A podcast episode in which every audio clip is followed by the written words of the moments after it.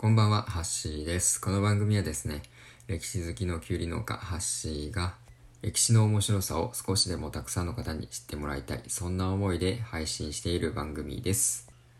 歴史にはいろんな説がありますので、僕の話している内容も、あの、数ある説の中の一つだと思ってもらえたらなと思います。では早速、今回なんですが、えー、室町幕府13代将軍足利義輝についてお話ししていきたいなと思います。足利義輝、大河ドラマキリンが来るでは、えー向井治さんが演じている人物ですね。そんな足利義輝、えー実は将軍でありながらめちゃくちゃ強くてガチな剣豪だったんですね。当時有名だった塚原牧伝っていう剣豪から指南を受けて、まあ、一の太刀っていう奥義まで授かるぐらい優秀な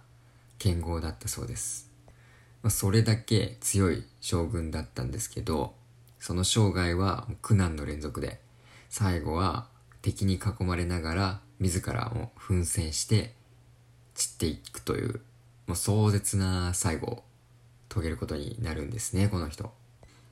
今日はですね、その足利義輝の波乱万丈な生涯をざっくり説明していきたいなと思います。まずですね、足利義輝は、えー12代将軍の嫡男として生まれます。で、当時の室町幕府はですね、将軍の力が弱くて、まあ細川氏といった官令家。この官令っていうのは、将軍に次ぐナンバー2の役職ですね。その官令家や有力大名がどんどん力をつけてきて、将軍はもう彼らと対立してはもう敗れて、え京都から地方に逃げていくっていうのが多かったんですね。義輝の父である12代将軍足利義晴もそうでした。まあ、そんな中、えー足利義輝11歳で、えー13代将軍になります。で、将軍になって2年後にですね、もう対立していた細川晴元と和睦が成立して、で、やっと京都に戻ることになるんですね。で、これで一安心かと思いきや、新たな敵、三好長慶という人物が出てきてですね、その彼と対立して、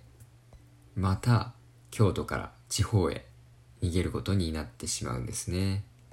何度もですね、この三好勢と戦おうとするんですけど、まあそれがうまくいかず、まあ暗殺を計画しても、それも失敗に終わり、まあ苦戦していたんですね。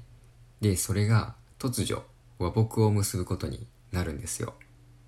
で、まあこの和睦自体はもう対等なものではなくて、まあ実質三好長慶に政権を握られてしまったような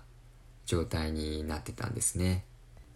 その後もですね、足利義輝は、まあ、将軍の権威を取り戻そうと、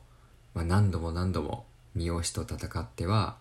まあ、地方へ逃げるっていうのを繰り返していくんですよ。そしてついに、その宿敵三好長慶が、えー亡くなって、まあ、今度こそ自分にチャンスが巡ってきたっていう時にですね、また新たな問題が出てくるんですね。まあ、それが、あの三好長慶の部下、松永久秀っていう人物。まあ、大河ドラマではあの吉田鋼太郎さんですね。えー彼が演じている人物です。と、さらに、えー三好三人衆と呼ばれる人物たちが、えー足利義輝を排除しようと動き出すんですね。それが1565年の5月、三好三人衆と、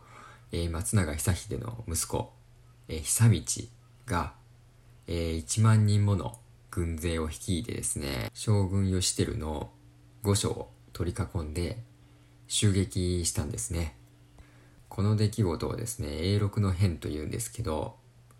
えー三好勢1万に対して足利義輝はわずか30人程度の側近たちで対抗するんですね。で、義輝自らも奮闘して一人で何人もの敵兵を切り倒していくんです。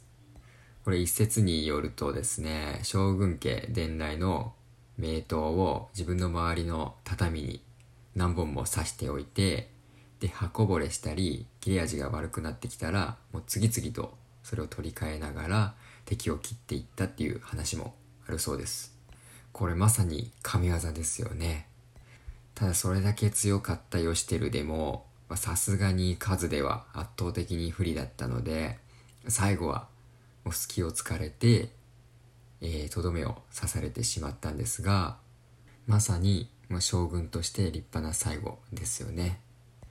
で足利義輝はですね側近たちと別れを交わす際に、えー、時世の句を読んだと言われているんですけど、その時世の句がまたかっこいいんですよ。どんなものかと言いますと「さみだれは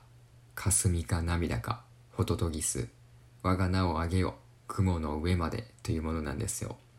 まこれをこの意味を訳すとですねこのさみだれはただの雨なのかそれとも無念の思いを残して死にゆく私の涙だろうかホトトギスよ。誇りを捨てずに戦い抜いた私の名をどうか雲の上まで届けてくれっていう意味なんですね。将軍の権威を取り戻そうと自分の生涯をかけて最後まで戦い抜いた足利義輝。